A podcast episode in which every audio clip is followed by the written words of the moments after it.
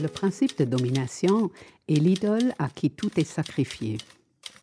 Début 2021, les médias français rapportaient le recours à la technique du nudge, du coup de pouce par le gouvernement. Cette technique issue de l'ainsi nommée économie comportementale recourt à des connaissances et convictions issues des sciences comportementales et de la psychologie cognitive. Elle a pour viser d'assister les personnes dans leurs décisions ou plus clairement de pousser les gens à se comporter dans la direction voulue sans qu'ils s'y sentent contraints. Autrement dit, le nudge permet de diriger le comportement et la pensée de manière à ce que les personnes ainsi assistées ne se rendent pas compte de la discrète emprise exercée sur eux.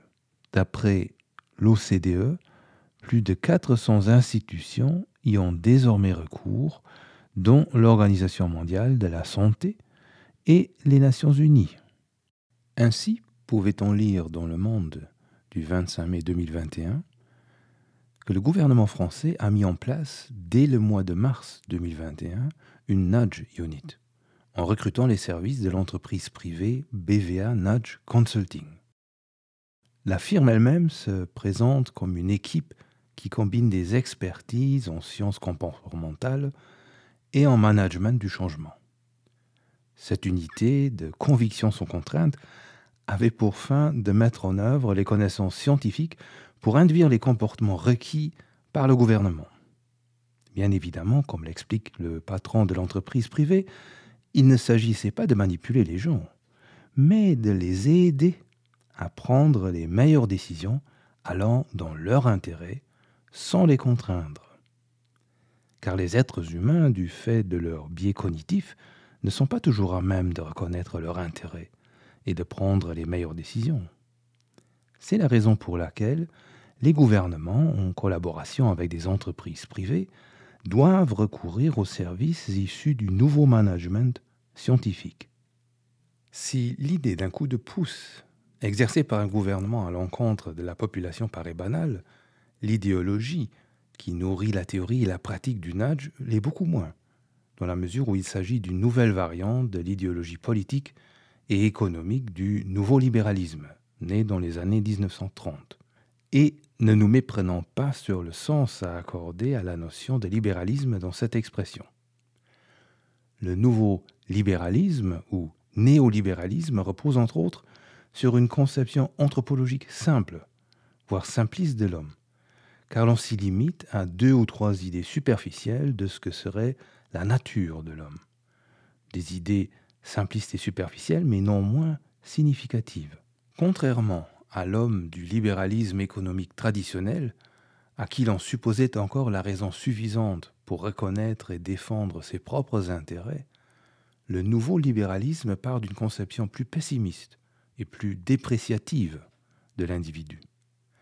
L'homme du nouveau libéralisme est censé être inadapté, animé par de mauvais penchants, incapable de calculer ses propres avantages et toujours en retard sur les événements. Loin du postulat de l'éthique des Lumières, qui voyait en l'homme une fin en soi et jamais un simple moyen instrumentalisé pour d'autres fins, l'homme du néolibéralisme est un outil et, qui plus est, un, outil par nature défectueux et insuffisant. Un outil qui doit incessamment travailler à se dépasser. C'est la leçon que les nouveaux libéraux tiraient du krach boursier de 1929 et de la Grande Dépression.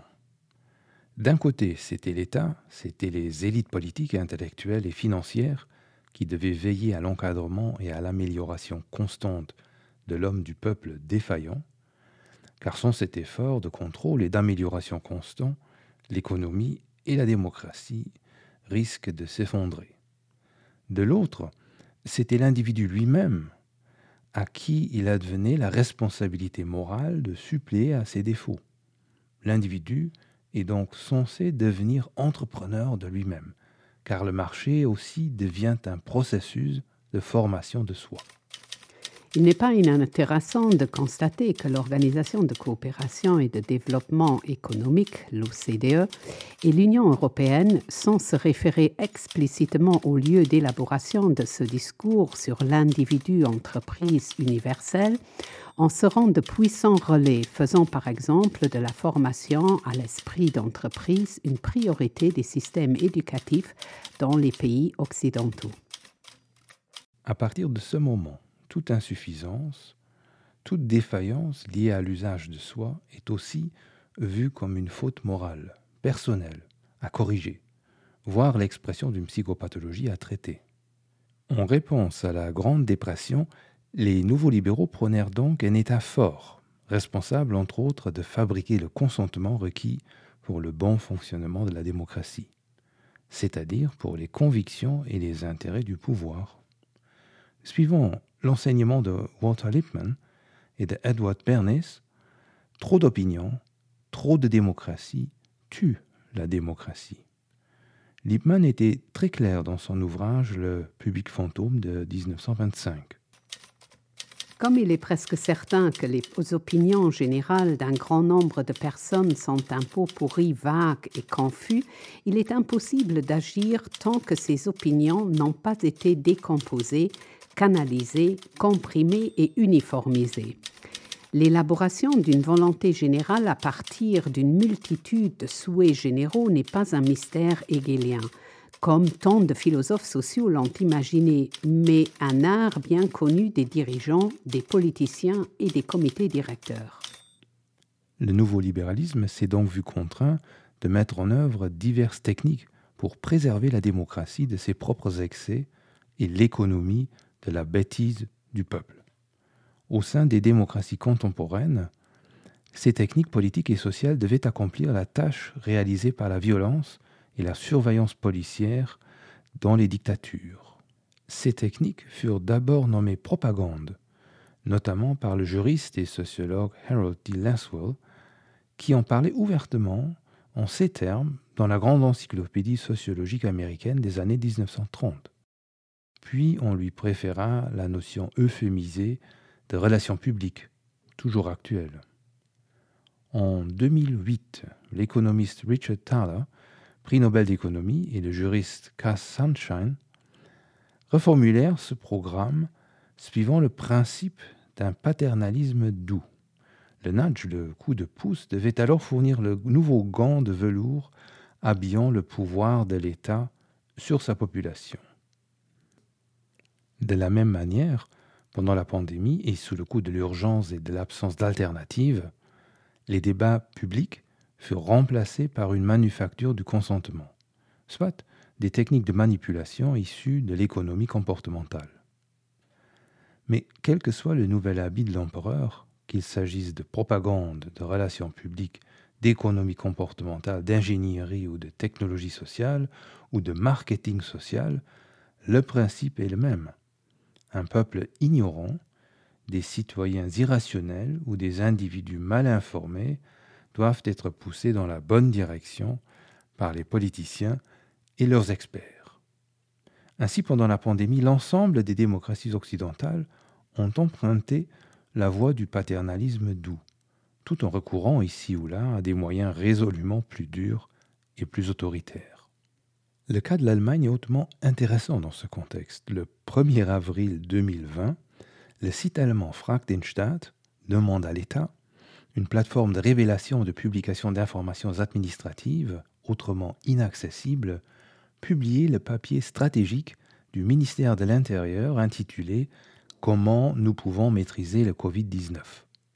Destiné au seul usage confidentiel de la fonction publique, le papier était censé rester aussi secret que les noms des experts qu'il avait rédigés. Au moment de sa publication par Frankenstadt, le papier fut rapidement rebaptisé en papier panique, le panique papier. L'ironie de cette appellation transparaît facilement à la lecture de certains passages du plan secret. On y lit par exemple qu'il importe de provoquer un effet de choc au sein de la population pour générer l'adhésion générale à la seule solution estimée efficiente. C'est donc le choc qui devait provoquer l'adhésion au confinement général, et ce suivant les modèles chinois et taïwanais. Comment dès lors provoquer ce choc? Voilà ce qu'écrivent les experts. Pour obtenir l'effet de choc souhaité, il est nécessaire d'illustrer les effets concrets d'une contamination sur la société humaine. Premièrement, de nombreux malades graves sont emmenés à l'hôpital par leurs proches, mais refusés et meurent dans d'atroces souffrances à la maison. L'étouffement ou le manque d'air sont des peurs primaires pour tout être humain.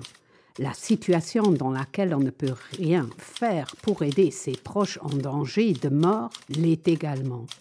Les images en provenance d'Italie sont troublantes.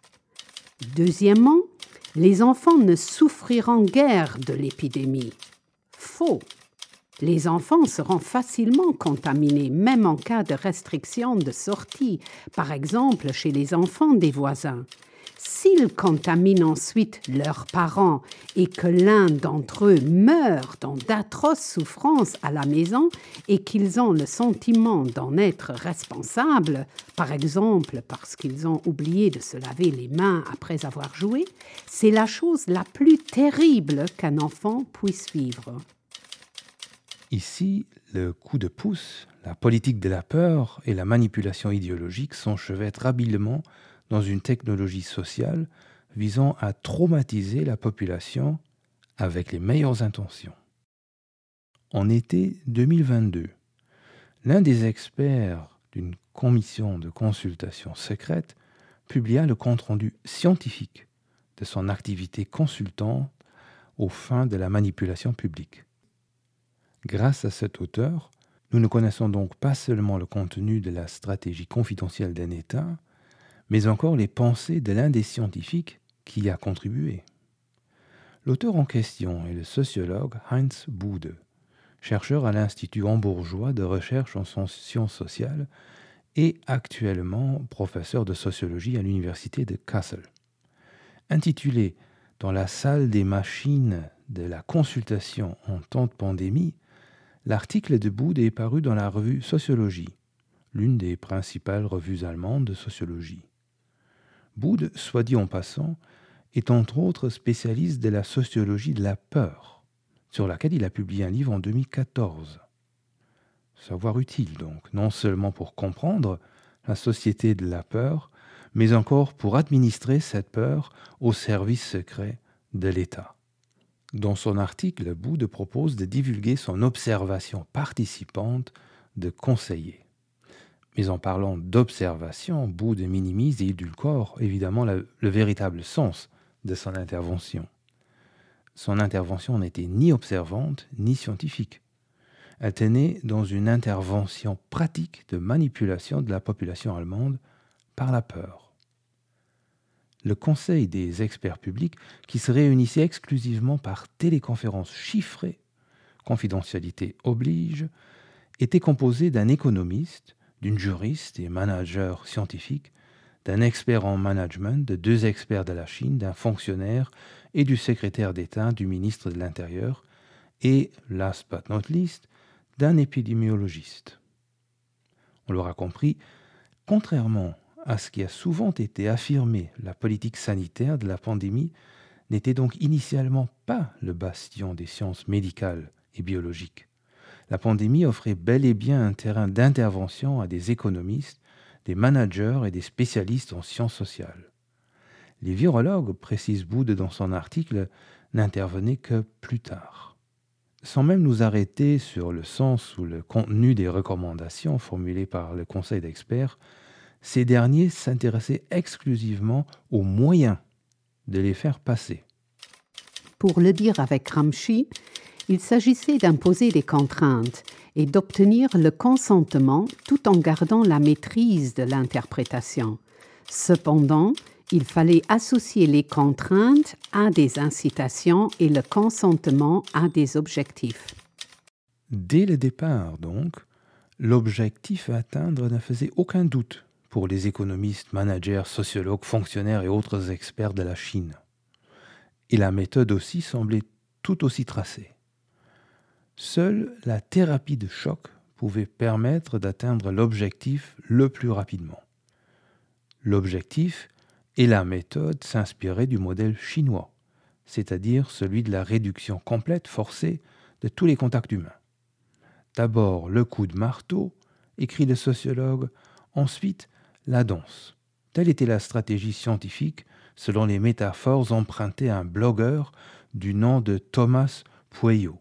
Bien sûr, les spécialistes s'interrogèrent sur la légitimité et l'applicabilité de telles mesures au sein de démocraties libérales.